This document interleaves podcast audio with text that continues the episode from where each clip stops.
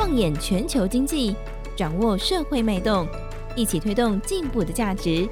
今周刊编辑室好好说，带你说出改变的台湾。Hello，大家好，欢迎收听编辑室好好说，我是代班主持人笑瑜。好，我们都知道说，二零五零年台湾要达到净零转型的目标。距离现在还有二十八年，感觉上时间很充裕，也觉得说，哎，这好像是比方说苹果啊、特斯拉、啊微软啊这些大公司的事情。可是实际上啊，对中小企业来说，也已经是火烧眉毛的事情了。今天来跟大家分享一千三百五十二期封面故事：小台厂的减碳追杀令。那么今天跟我们分享的就是《金周刊》战术委员黄伟轩来到节目当中跟大家分享。伟轩好，哎，小雨好，各位听众朋友大家好。好，每次我代班就是你。出现了，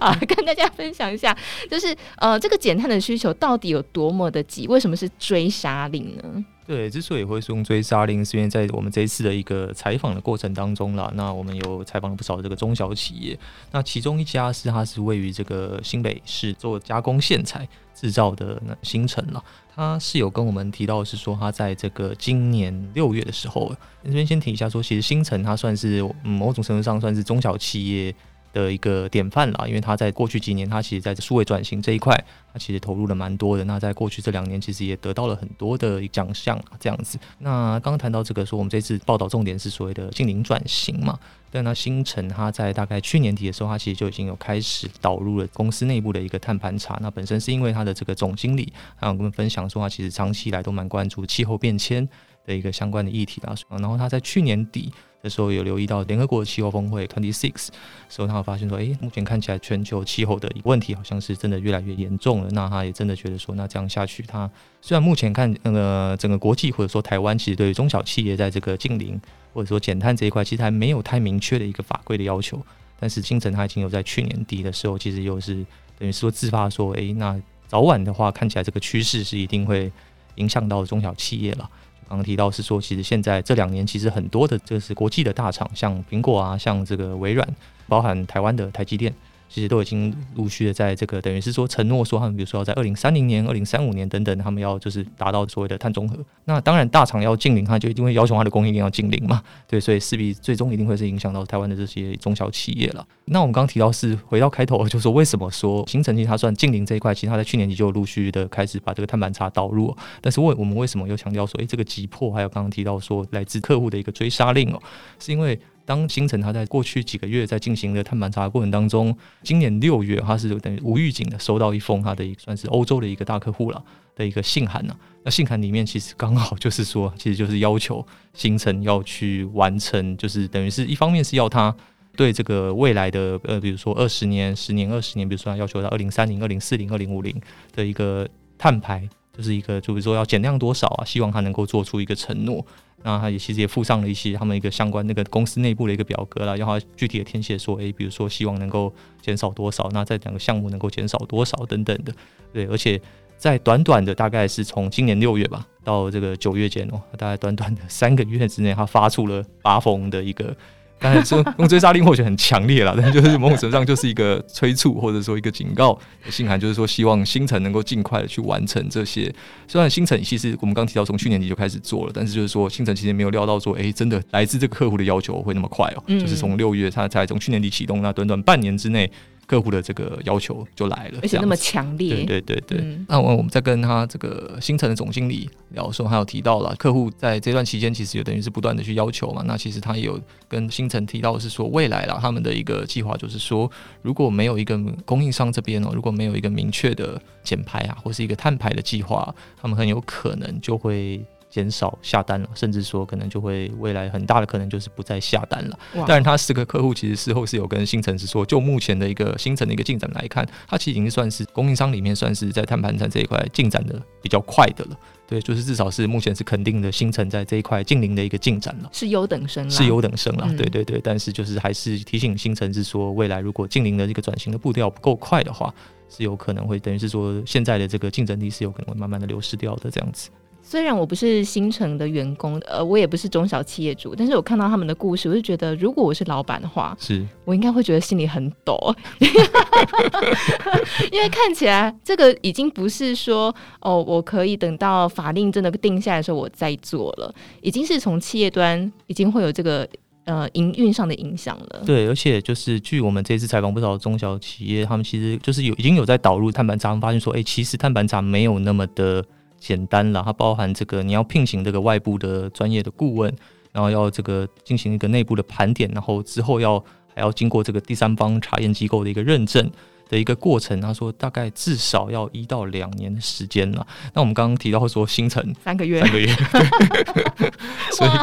所以就是说，其实嗯，我们这次做专题，然后有听到不少这个等于是专家顾问给一个中小企业的建议了，就是说现在中小企业其实有很多的有部分的，就是算是盲点吧，就会觉得说，哎、欸，好像法规也还没要求啊，客户的这个也还没有要求啊。那我反正我就先静观其变嘛，等到他们真的要求了，我再来做。但是就新城的情况看起来，就是说，如果新城真的一开始什么都没动的话，他这样要求下来，要你三个月就可能完成，尽可能去完成所有的谈判差的话，其实是不太可能的事情。还好是因为他们前面已经有先做了数位转型嘛，对，对不对？然后才。比较可以快的去衔接上客户的一个要求，是，所以它有一个前提的。但是在这边我们可以要谈到，就是呃，因为我们刚刚说新城是中小企业嘛，因为他们的规模其实真的也没有到很大，他们的员工人数大约是两百人左右，对，所以确实是一个中小企业。我们资讯周刊这一次呢也做了一个调查，那这个调查其实是对于中小企业主的想法跟他们实际上有没有采取哪些行动，在这次的调查当中，你发现哪些现象可以跟大家分享？是，就是说我们这一次大概。就比如说中小企业对减碳的一个算认知啊，我们大概分成认知、还有行动，然后还有挑战，大概三个面向去谈了。嗯，那就认知的部分，其实我们发现说，哎、欸，其实我们首先询问他，呃，询问这些中小企业主哦，就说，哎、欸，你有没有听过这个？因为刚刚提到嘛，就是说，其实这两年，呃，这个全球的一个企业之所以要这个快速的这个往包含像大厂的承诺，或者是中小企业之所以有这种转近零转型的压力，其实很大一部分是因为明年欧盟的一边境调整机制哦，英文是简称 CBAM CBAM 就已经即将要上路了。那这个上路之后，它可能就是未来企业只要有出口，欧盟现在是有针对第一波的一个算是比较能耗比较大的产业了，像水泥、钢铁这些，它有一个规范是说你。未来出口欧盟，你就是要申报，而且是要被课征这个碳税的。这部分的话，呃，未来现在大家预期说第一波可能是这些产业，但是势必它那个范围会越来越大，最后可能会包含这个所有的一个产业了。嗯，对。那我们就询问这些中小企业主说，诶、欸，那你们有有没有听过这个 CBAM 啊？回应的话是，其实是有点超出我们预期，是说，诶、欸，其实八成五的中小企业主大概都有知道说，哦，大概 CBAM 有听过 CBAM，然后大概知道它的一个影响的。嗯，那其中我们进一步就问说，诶、欸，那你们认为这个 CBAM 对你们的影响大不大？那大概是有差不多将近三成了，两成六的这个企业主认为是说，这个 CBAM 如果真的上路，如果真的要课征碳税的话，其实对他们的影响是蛮大的。那另外的话，我们有询问到说，就说因为我们知道说之后，因为台湾其实呃前不久环保署也宣布说，我们的要实行这个碳费，二零二四年要上路了，对，所以我们有询问说，诶、那到底碳费对你们的冲击大概有多大？哦？那我们发现大概有将近七成了。中国企业主回应是说，其实碳费对他们如果真的上路的话，对他们的营运、这个营收什么，其实是有一定程度的一个冲击的这样子。哦、外送企业应该克不少哦。对，这题外话，题外话。OK，好，继续。对，那所以我们有，我们有，因为我们询问他们说，哎、欸，那因为之前环保署就是说，我们现在的呃政府的规划是说，那个碳费之后会采取所谓的先大后小了，就是先以这个大企业为主。那因为我们知道说大企业可能比较有资源嘛，这样的一个。比较有那个能力去承担这个碳费这样子，那再来才是扩及到中小企业这样子。但是也有部分的声音，这个专家认为说要课就同步嘛，就是大家一起课嘛，嗯、不要这种好像有类似有差有差别待遇嘛。对对对对对，所以我们就询问说，哎、欸，那他们怎么看这样子？那当然普遍就中小企业的回复，其实大致上符合我们的预期了。他们就会认为是说认同说应该要同步的课征的大概只有三成五了。然后不认同，应该认为说应该要先大后小，分阶段课程的大概超过一半了，五成了。其实可以理解啦。对对对，就是说，其实中小企业我们知道说，它其实要应对经营转型下，其实比较没有那么多的资源啊，所以当然是给他一个时间去缓冲是会比较好的这样子。嗯，所以他们在知道的部分嘛，对对对。那他们在实际的行动上面有做了哪些行动呢？呃，知道是一回事，对。但是当我们进一步去问说，哎，看他们的目前的一个关于净零转型的实际的一个。做了哪些事情了？嗯，呃，就是我们发现到说，我们有大概列有列出一些选项让他们填写了，让他们回复比较高的比例，就是说大概有将近一半了。就是排名第一的话，是目前他们有持续的去关注近邻的一个转型的相关的法规啦趋势。对，那其他有包含说他们可能已经有开始进行他们自己公司内部的一个能源管理啊，各部门的一个能源管理，那提升能源运用的效率。包含也有大概两成的企企业主是有回答说他们有诶、欸、有尝试去申请政府的辅导资源了。那另外的话，大概差不多也有两成是他们有开始去做内部的一个初步的一个碳盘查，至少掌握初步的一个内部的一个温室气体排放这样的状态。但我们发现说有高达四成，将近四成，就是中小企业基本上是什么都没做，就是对经营转型就是还没有任任何的作为了这样子。可能一方面也实在是不知道从何做起。对，但是就是说这背后可能部分是。一方面是或许他们真的觉得，哎、欸，目前没有那个需求要去做那个转型；那一方面是他们应该是可能有这个认知，但是真的就是不知道要从何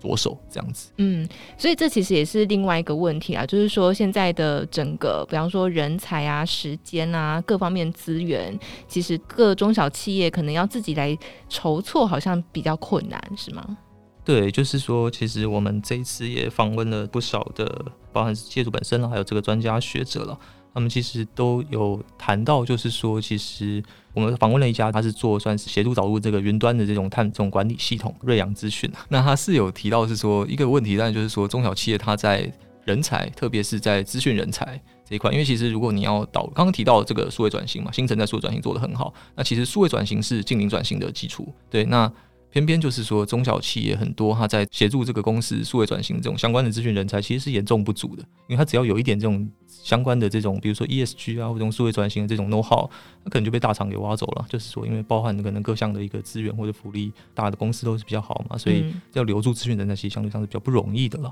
对，那当然这个人才的一个短缺，就是中小企业现在必须要克服的一个其中一个挑战了。那另外的话，就像是很多的这个，我们这次有问到一家如宝兴业了，那他是有谈到是说，虽然这个现在政府就是有在鼓励说，产业界应该要有他的一个龙头的厂商、龙头企业，就是说透过所谓的大厂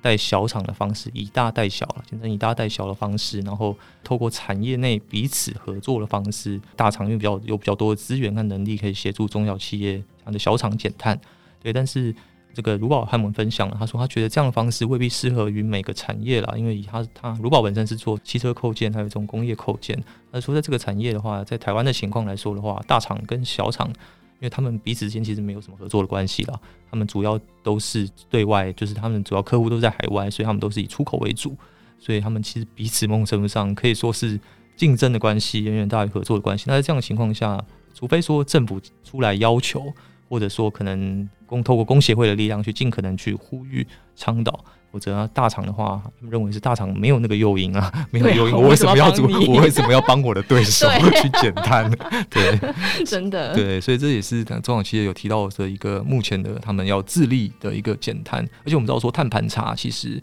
现在一个很大的问题是说，中小企业会觉得说，我把我自己的内部的碳盘完之后，但是其实现在如果根据国际的一个规定的话。它其实有分所谓的范畴一、范畴二跟范畴三。范畴一跟范畴二就是公司自己内部本身的一个排放源，但范畴三是从可能我的上游或下游上的供应链那边来的一个排放源。这部分的排放源，我必须要跟我的供应链去要。那如果我自己做了碳盘查，但我供应链根本都没动，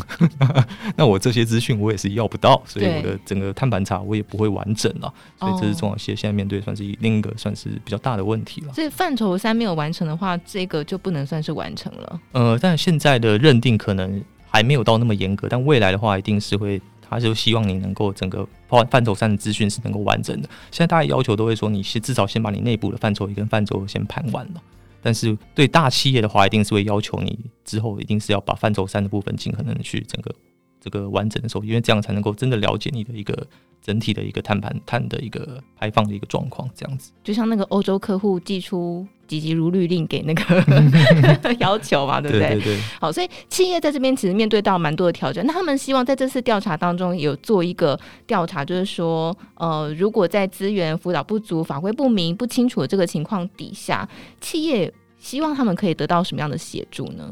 就是说这一次我们这个做调查里面，其实刚刚这个校友有谈到嘛，就是说问有问他说，诶、目前有面对哪些这个主要的挑战困难嘛？那刚刚有谈到嘛，就是产业资源辅导不足嘛，那企业没有相关人才，那包含这个可能政府目前的一个法规要求也可能不够明确嘛，等等的。对，那。主要目前看起来，这个其除了这些面向，他们可能会希望政府工协会协助之外了。另一个问题就是说，其实你要投入净零转型的一个根本就是你有没有钱嘛？对，好实际哦。中小企业很多可能他就真的是他可能因为。平常的营运或什么的，他其实就没有那个多余的资金可能去投入这个经营。因为我们这次跟这个不少的这个这种碳盘查的这种机构顾问聊，他说，其实你简单光简单的一个最基本的，你要导入这种碳盘查，然后还有一些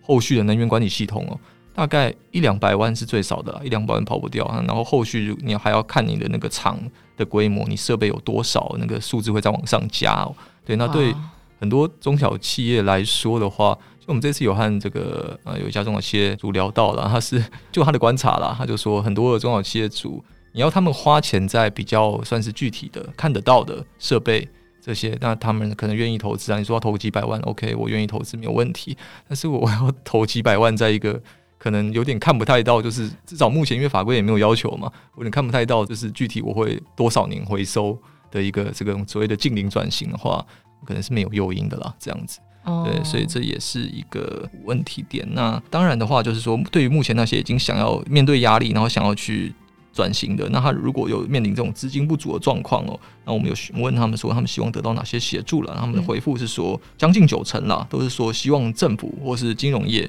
能够提供一些优惠融资的一些贷款等等的。那大概有将近八成的是希望能够提供一些，